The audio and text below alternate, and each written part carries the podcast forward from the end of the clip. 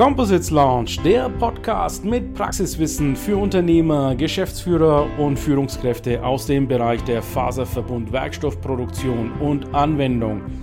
Wir präsentieren dir regelmäßig Innovationen und anwendungsspezifisches Know-how, das deine Leichtbau- und Festigkeitsanforderungen löst.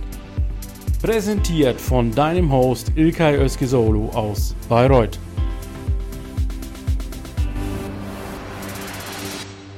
Yes, a wonderful good evening, dear LinkedIners and coating specialists from all the world and um, yeah, from all the LinkedIn universe. Let me greet with you together Thomas Kolbusch, the Vice President of Coatema. Hi, uh, Thomas, how are you doing? And uh, are you okay if we talk in English now? Yeah, excellent. No problem. uh, we had a briefing uh, just now, but we didn't talk about the most essential question what is the language today? do we do it in German or English? But because we are talking today about the 19th International Summit, I thought it's very much appropriate to talk with you in English right now. Thomas, for all our friends on LinkedIn, our customers, our suppliers, our, all our stakeholders, would you be so kind and introduce yourself for those that are that don't know you so far? Okay. Yeah, let me introduce myself. My name is uh, Thomas Kolbusch. I'm Vice President um, for Coatema Coating Machinery, responsible for marketing, sales, and business development. I'm working since uh, 21 years uh, for Coatema Coating Machinery, so quite a while. Um, and beside the, the job at Coatema, I'm also on the uh, board of directors of the Organic Electronic Association, and I'm also in some European funded projects uh, responsible for our work uh, there. So it's not only uh, the the business; it's also a lot of R and D. I'm involved in technology. That's uh, wonderful. And uh, you are one of the inventories, if I may say, of Coatema, right? You're a long-term employee. Yeah, I'm employee number three. Number three, okay. so there, there's a numbering system, and you got one of the first numbers, right? Yeah, exactly. Okay, for all of uh, all of you that have now uh, switched on your LinkedIn uh, LinkedIn feed, and you are seeing me live here right now. I'm talking to Thomas Kolbusch from Dormagen, Germany. We are uh, hooked up live here, and what we would like to know is if you are watching our show today, please let us know down in the comments from where you are tuning in right now because we would like to see how the international spread of our LinkedIn live show will be, today. Thomas, uh, while we're waiting for some comments to come in and for the viewers to come in, I see there is uh, already one commenter, and that is uh, Benjamin, series life coach. He uh, says greetings uh, to Coatema. And there's Jigar from India, says good evening from India. Thank you, Jigar, and thank you, Benjamin, for uh, tuning in from as far as India. All the others, please uh, write down where you are tuning in from uh, right now. So let me uh, ask you, Thomas, could you introduce us a bit um, to Coatema? Could you walk us through Coatema? I mean, I have been in the textile industry, as you know, for yep. roughly 14 years, and prior to that, I was in the sealing industry with Elastomer. So I'm very much, yeah iterate, let's say, with um, dispersions and rollers and foulards, but there is a so much big, uh, a wide variety of coating machinery available. What is your specialty and what do you focus on at this time? Yeah, let, let me give you a short overview on Coatema coating machinery. Uh, the company started around 40 years ago uh, with building uh, coating equipment for textiles. And that's also the reason for the name. Uh, Coatema comes from coating textile and machinery. So we are a German-based company with an English name, which is confusing a lot of people. Um, but the focus of the company was um, from the beginning to develop coating equipment uh, for different type of uh, substrates. And the main idea is bringing functionality onto a surface, which can be a textile, can be a plastic film, uh, can be a metal film. Um, and if people think about coating, and I had a talk uh, two weeks ago uh, here in Germany where coating is used in the daily life, uh, think about the raincoat. The raincoat in 1830 was the first coated product um, uh, globally. uh, developed by a guy from UK. Uh, and he coated a rubber coating onto a textile and made a raincoat out of it um, and globally controlled the market for quite a while. Terrible product, not breathable, nothing. It protected against rain, but it was also protecting against anything getting to the outside. Uh, so coating uh, raincoats, uh, dashboard materials in automotive, uh, medical applications. So you have a big range of products where we use coating. So Coatema started in textile coating, and 20 years ago, we moved into high-tech markets. Um, you know the discussion at the moment on electromobility, on fuel cells. Uh, we started 21 years ago on fuel cell developments uh, for Daimler. At this time, everyone believed in 2004, 100,000 fuel cell cars. So we had big business in selling pilot coaters for high tech. From fuel cells, we moved to lithium ion batteries, flexible solar, printed electronics. Uh, and then we understood as a small medium enterprise with always around 50 uh, to 60 people that we had to look to technology niche markets to be competitive globally um, against the big ones. Um, beside building the equipment, developing equipment, uh, early stage on, we did um, research and development for customers. So we have uh, Europe's biggest R&D center with over 14 pilot coaters, R&D team of 10 people. Um, and here we do development for industrial customers, for startups, and we do public funded projects, uh, which uh, are also part of our work, mostly European funded projects. So, besides the equipment business, uh, it's a big scope of services for our customers in R&D and technology development. The idea of Coatema is uh, we we always look for new markets. Uh, so the latest development, uh, what you may have seen in the news, flexible displays need flexible films with flexible conductivity.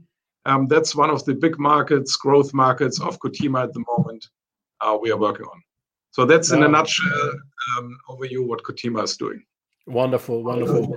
So you you said you have some uh, laboratory equipment that is uh, running and available for trials. How many did you say? Did you say 14? One four? One four units uh, we have we have available. Okay. In different scale, different working with, different functionality. Everyone is invited to do our virtual tour. If you go to our website, there's a virtual tour of the R&D center, um, and it's quite impressive. Um, and uh, the units are used on a daily basis. So it's not a showroom; uh, mm-hmm. it's a working environment. We um, we do at the moment uh, 12 public funded projects in this R&D center, uh, but we also do training and normally we do our uh, coating conference every year in this R&D center, uh, showing running equipment, which is this year a little bit different. yeah, a little bit different, and a little bit challenging, but we will make the best out of it and in the second part of our life, we will talk about it. Right now, Thomas, what I'm interested in is um, because I'm coming from an operational background. So, how does the process work? I mean, I have now 14 laboratory equipment over there with you. How do I approach you, and and and what do you need to know to decide whether you can uh, conduct a trial or not? Yeah, the R&D team, um, a team of 10 people, has uh, different uh, questionnaires um, these are people from from production environment, from from university, from research institutes, and they normally take a look if it's possible to code the chemistry you want to put onto a surface, if we can handle the substrate uh, you want to put the chemistry on, and uh, if we're also able to do the complete final product for our customers. If you think about, for example, on on print electronics, if you have flexible solar cell, uh, organic PV, you have five layers you have to apply. You have to laminate a barrier film. Uh, so we are able in-house to do the complete process uh, for our customers. Sometimes it's only coating one layer to, to do a proof of concept for new technologies, or, or we do also on a regular base standard products so people can compare um, our results with their results from their production lines. Wonderful. And uh, regarding the let's say the, the type of coatings Um, you got uh, foulard, you got rollers, you got uh, dispersions. Uh, what else do you have? Um, we have all in all over 30, 32 different coating systems. Right. And uh, six different printing systems. So we make a differentiation between uh, coding and printing. Mm-hmm. Um, coding systems we use, as you mentioned, it's impregnation, uh, it's roller coating application, uh, doctor blade, but we also work with uh, slot die coating, which is a very precise uh, system to operate. We do inkjet printing, going into uh, digital fabrication of products, um, up to nano imprinted surfaces, uh, where we do very fine structures uh, with coating and printing in uh, one process. Wonderful. For our for our commenters, I'm seeing right now commenters are coming in. I have a question for you. Do you have a coating equipment? I'm uh, asking now our viewers.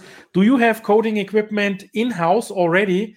And uh, if yes, if so, please write down in the comments what type of coatings do you offer for your markets. Let's uh, exchange a little the technologies that are available around here on our LinkedIn communities. Thomas, thank you so much for giving us the insights uh, on Coatema. So it looks like that you are one of the market leaders, maybe even the market leader in coding technologies. Can we say that? Um, we think so in some technologies uh, we are, and also in some markets because we are there for quite a while. Mm-hmm. And uh, we are also part of the ATH holding in Hamburg, which is a big technology holding uh, combining several uh, companies out of the converting business. Uh, so in the overall holding, we have 450 people, four different companies specialized on different areas in coding and printing. So if you see the overall ATH holding, uh, that's one of the uh, biggest, I think, conglomerates uh, globally on coating, printing, and laminating equipment. Yeah, the reason why I was asking you is to set up the credibility and to come to the next point, which is our main topic today, which is the yeah. 19th Virtual International Summit. So before we come to the agenda, which we will present today in detail for the 4th of November, Thomas, let me ask you about this uh, symposium. Now it's the 19th edition, which is quite a number. So when you think back about edition number one. Can you take us on your journey from edition number one to today? What has evolved over that time? What trends have you pursued? How has the symposium developed over the time? Yeah, there, there, there was quite a development. Uh, I still remember the uh, the conference number one or symposium number one. Um, it was um, also here in Dormagen. We were at a different location, um, and we did it directly in our assembly hall uh, to have enough space for all visitors. Um, at the at the first event, we had around uh, 50 people. Um, it was a two-day event, and um, at this time we had two pilot coaters. Um, and I remember this event because uh, we had some technical uh, topics in this assembly hall.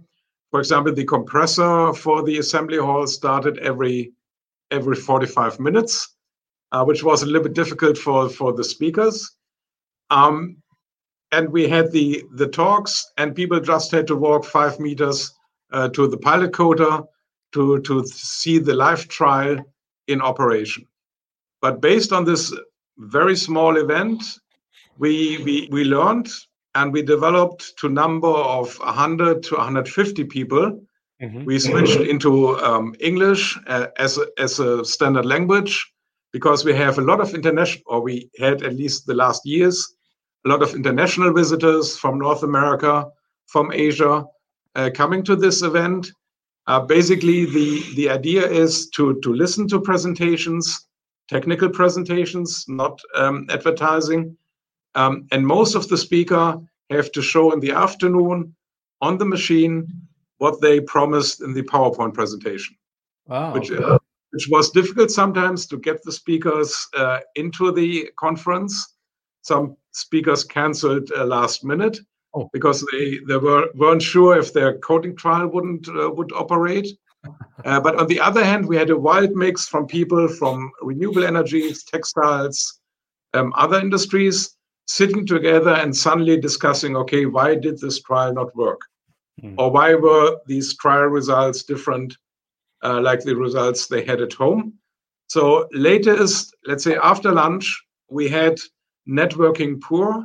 We had uh, panel discussions. I sometimes had to stop after one hour or one hour 30 minutes because we always had an evening event on day day one uh, because people started uh, technical discussions and uh, didn't stop. Um, and and I must say also on day two, where sometimes people are a little bit more tired, um, we had really nice discussions. And what we are also proud of is uh, we moved uh, into a different location in Dormagen, so we now can host um, 100, 120 people in our uh, conference area. Um, we have more uh, systems to show, uh, but the spirit of the people is similar to the spirit uh, of of the first symposium. no one is sitting there and just listening. It's always questions. It's yeah, some people uh, like also to operate the machine in the afternoon themselves. Uh, we make this possible. Um, and never someone was injured or we had any problems. Uh, so it's fascinating to see, let's say, 60 people around a high speed running uh, coding machine, uh, but it's possible. yeah. And uh, on this virtual show, will you um, also run a trial and uh, show the people how the equipment runs? I think you you were uh, talking about video, right? Yeah, yeah. We we do a video upfront. Uh, we do digital trials or virtual trials at the moment for customers. Mm-hmm. Um, but honestly, if you don't use a very pink color on a lot of our coding operations, you don't see a lot in HD video. So we do an yeah. upfront mm-hmm. video to really have the interesting uh, shots uh, for our customers um, live stream of a coding trial might be not as fancy as we thought when we when we tried the first ones. Uh, but we will have yeah, we will have videos. Um, we also will have some experts uh, explaining the background of the trials we are doing. Uh, so we're trying to, let's say, at least to have the spirit of the of the analog uh, yeah. event. I totally, I, I totally can resonate with what you are saying. This is the reason why I have uh, invested now in a Canon 90D with a lens, a kit lens that has 18 to 135 uh, millimeter. This is exactly the reason because I want to make macro shots. Yeah, without yeah. those, you don't you don't see anything. Uh, I have a, a, group here in in LinkedIn called Dach TV where I was discussing uh, how to you know make the best uh, flowing shot of a textile machinery. And it's always difficult to tell filming people that our equipment, our materials are fast moving and really the rovings the fibers and the yarns they are so so small and and and, and i mean hair thin uh, that it's very very difficult to to get this uh, this feeling over. You have to see that in life but it's unfortunately not possible. And we will make sure that uh, you have very nice close-up uh, macro shots of these materials so that any attendee that comes to the virtual summit and symposium will have at least a glimpse of what's going on on the equipment. Yeah, yeah let's talk about uh, the symposium itself that is coming up. So the the date is the 4th of November, and we will exactly. be starting in the morning at 10 a.m. Uh, with, uh, of course, your greeting of the of the members. Uh, we will be doing this, conducting this on a on Zoom. So everyone mm-hmm. who buys a ticket will get a Zoom link from us and you can uh, hook us uh, on on on Zoom. I will be uh, all the day also with you guys, so um, I'm really uh, very much looking forward. And you've mentioned Thomas, and that uh, caught my attention. You are differentiating between coating and printing. So one of the keynotes will be high-speed inkjet printing from uh, Professor Shahzad Khan, which I'm greeting at this uh, at this moment from NTS Eindhoven, Netherlands. So uh, tell me about printing. Is that one of your capabilities actually, or why is printing now on the agenda? Um, it's it's not only printing; it's digital printing. Mm-hmm. Uh, so uh, you see also in also in our businesses we are in um, the the importance of digital fabrication. So producing uh, products with the same cost of uh, product one than, for example, a million products. uh, is getting more and more important. Specifically now with uh, COVID 19, uh, a lot of production capabilities are coming back to Europe. Uh, so it will be more local, so smaller quantities of products being produced. Uh, a lot of design changes in products um, over, over a period of time. So if you are able to use a digital approach like inkjet, um, where it's easy to change uh, the designs of the of the structures you want to print, uh, that's a big step forward. And we're not using inkjet for for graphical arts. We're using inkjet for functional inks. So, for example, printing very fine silver lines mm-hmm. onto solar cells, onto displays for touch panel application, uh, or printing also silver structures like a solar leaf, um, where you don't have a flat, a straight solar cell, where you more have an um, artificial uh, leaf which uh, has the same function. Um, and therefore, we need inkjet um, as a technology. And of course, inkjet uh, you can connect very nicely with Industry 4.0. Uh, so you can interconnect it with other suppliers, which are also using digital fabrication methods. So that's basically the idea. Um, having digital fabrication additionally to our standard coating and printing methods. Wonderful. And has it uh, by by accident any uh, also links to the to the wearable patches for vital sign monitoring that uh, Milan Salming will talk about? Yeah, that's exactly the point. Because if you mm-hmm. think about um, medical patches, which are attached to the skin, they first of all have to be stretchable. Mm-hmm. So also the ink on the surface has to be stretchable. Um, and of course, these patches have 1,000 different designs. Depending on the supplier, they can be round shape, uh, they can have uh, F, they can have a specific shape uh, if they are placed in a, a specific area, uh, and therefore also you need um, inkjet printing. But with the medical patches here, of course, uh, you you integrate sensors, you integrate maybe also an FC to read out the data uh, from the patch. so there's a lot of let's say hybrid functionality coming into a standard patch where you in former times uh, just use it for for measuring maybe your heartbeat or something else. Okay, so we got the medical science here covered.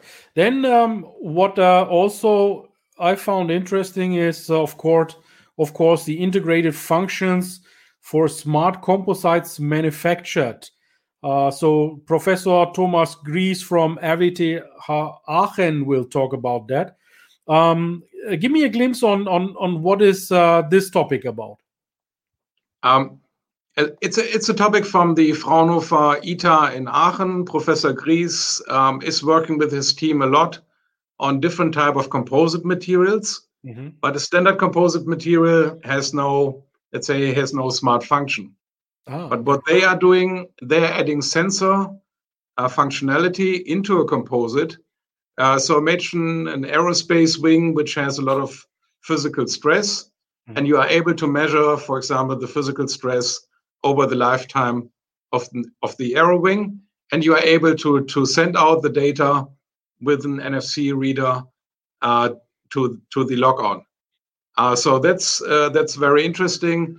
Also for for um, um, architectural applications, uh, if you put temperature sensors in, humidity sensors, um, that's quite interesting. So you you have already a high tech product like Composite, but you're adding a smart function uh, into this product.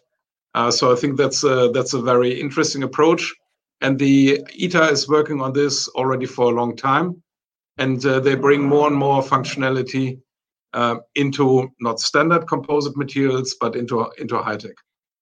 That's wonderful uh, because that will ease also the work of maintenance engineers in the future because you could indicatively say this wing or this uh, equipment in the plane needs replacement because it's aging too fast or something is going wrong.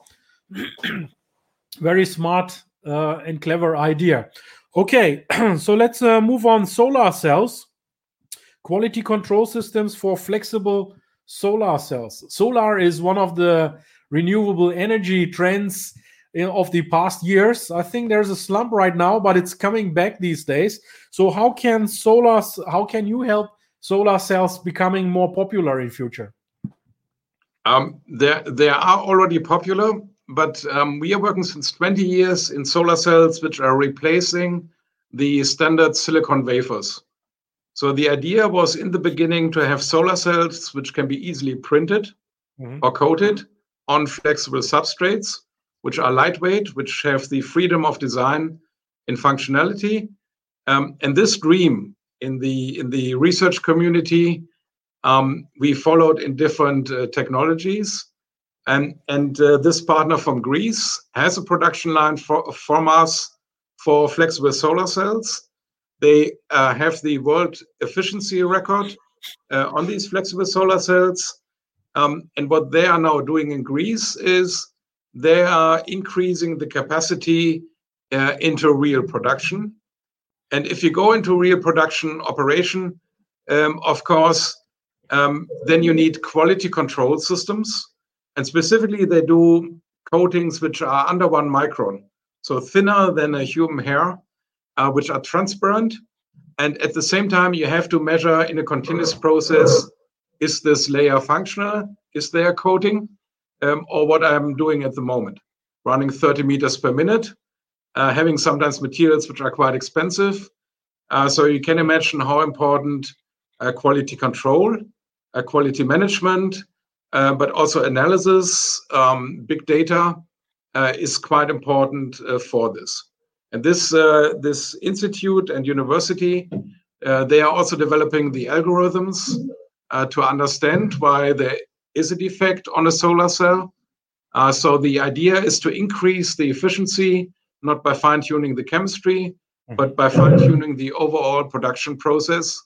Um, and with this, um, I think there's a big opportunity uh, that this R&D technology will really jump into into real life production environment. Okay, so we've gone through medical applications, we've gone from uh, aerospace applications, uh, from coating to, to dyeing and printing. Um, obviously, we don't have the, the time to go overly into the detail of the keynotes lineup. Yep. If you are interested in the keynote speakers, please have a look at the link which I will provide somewhere around this LinkedIn Live. And there you can uh, click on our LinkedIn event. On this LinkedIn event, don't worry, you just um, click on the event and uh, Thomas will uh, grant you access to this event. In this event, you can uh, read more about our agenda, the speaker lineup, and of course, there's also a button where you can purchase the ticket. But before we come to the ticket details, Thomas, uh, then uh, as a final point, you are conducting two panels during the 4th of November. What is the idea of the panel and why should our yeah viewers uh, attend to the panels?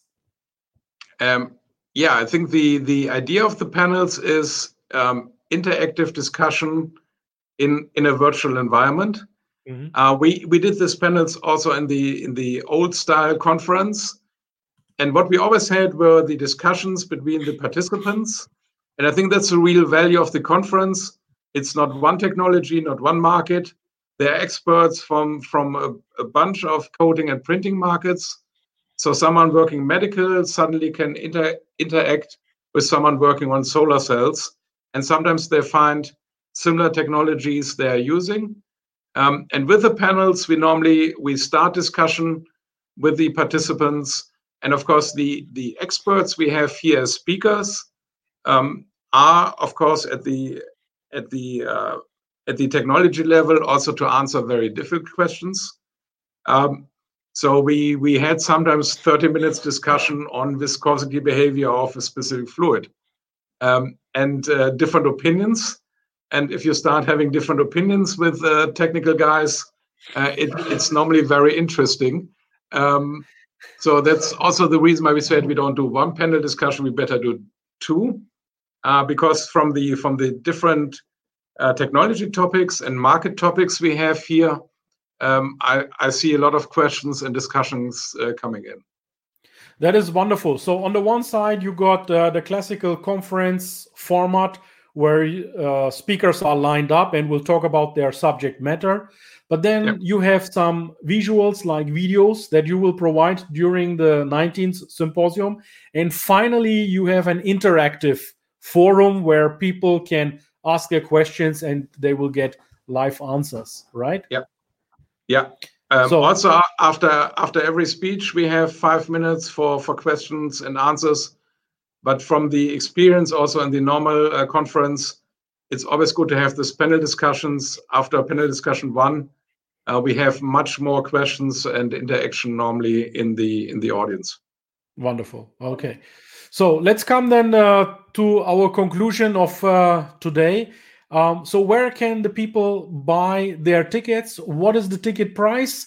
Do you have um, special prices for students? Uh, do you have any gifts, any handouts? What's the program there, Thomas? Yeah, the, the program will be that um, you, you go to the LinkedIn event, you can click on the ticket button, uh, you will jump to our web page where you find the, the uh, paperwork you have to send in. Uh, so applying for the ticket Ticket price for industry is 199 euros. For university and uh, students, it's uh, 149 euros. Um, and we thought, okay, it's always about learning and uh, getting value out of conference. Um, one of our members did a book on coating. Uh, so we added a book as, as a gift for you uh, to the ticket, um, which is also an experiment for us. We are not uh, um, the guys which are sending out thousands of books. Uh, but we, we thought, okay, it's a good idea uh, to have the theoretical background on, on coating technologies. Um, so this we will supply additionally uh, to the to the talks. We also will send out later as PDF files. Um, uh, you will also have the book about coating technologies. And the book, as far as I understand, it's really a high caliber book. It's a scientific book. It's not a small marketing book. It's really a scientific book. So it's uh, packed full of value. And I believe the retail price uh, of this book only is already 80 euros. So you are getting with your ticket a, a book that is um, giving you full value to the coating technologies. Wonderful. Okay. Right. Thomas, anything else you would like to address uh, on the coating industry? Um, I think the the the interesting part I see now being more in my office, uh, having uh, three or four meetings, digital meetings a day, um, is of course the discussion uh, on sustainable packaging. So using uh, coating technologies uh, on paper to replace plastic materials. So that's a very interesting focus. We have a lot of meetings on um, and it could be also a relaunch of the uh, coating industry in Europe. Mm-hmm. Uh, because if you if you do a barrier coating on paper with nanocellulose uh, material, you don't have to do it in Asia and then ship it uh, to Europe. Uh, it will be directly done here. It will be a big scale, high speed operation. Uh, that's the interesting thing we are working on at the moment. And the other one here in NRW, um, we will get the uh, Forschungsfabrik Batterie, so mm-hmm. a gigafab on batteries funded by the German government. Uh, so there's a big hype now at the universities here, at industry, uh, because we will really will get this, um, I think, 12 gigabyte fab uh, near Münster. That's the other thing we are working on at the moment here in Dormagen. So a lot of uh, new opportunities and things that are keeping you busy during the night as well. Yeah, definitely. And, okay. and preparing the LinkedIn event. and preparing the LinkedIn event, LinkedIn Lives, and uh, the 19th of Symposium. So, okay, um, I'm coming to the end of uh, my show. Anyone who's uh, now uh, gone gone off because of some other private commitments I can read in the comments, uh, you're welcome to watch this LinkedIn Live in the replay. So you can watch this live on my activity list, on my personal activity list. But uh, we will also make sure that we bring a link on in the event to this uh, LinkedIn live, so you can watch it in the comfort of your zone and yeah, have a look and inform yourself about the 19th uh, symposium. Other than that, please uh, have a look if uh, you find this uh, symposium interesting for you I personally have to say there's a very wide field and really new applications, future applications, uh, trends available that I would uh, advise not to miss out really because it's a, fantastic lineup of, of, of, speakers.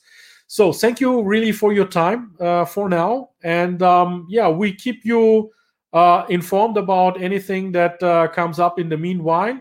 And um, yeah, other than that, we'll see you in the event on the 4th of November. Thank you, Thomas, for being a yep. guest on my show. Thank you, Ilkay. It was a pleasure.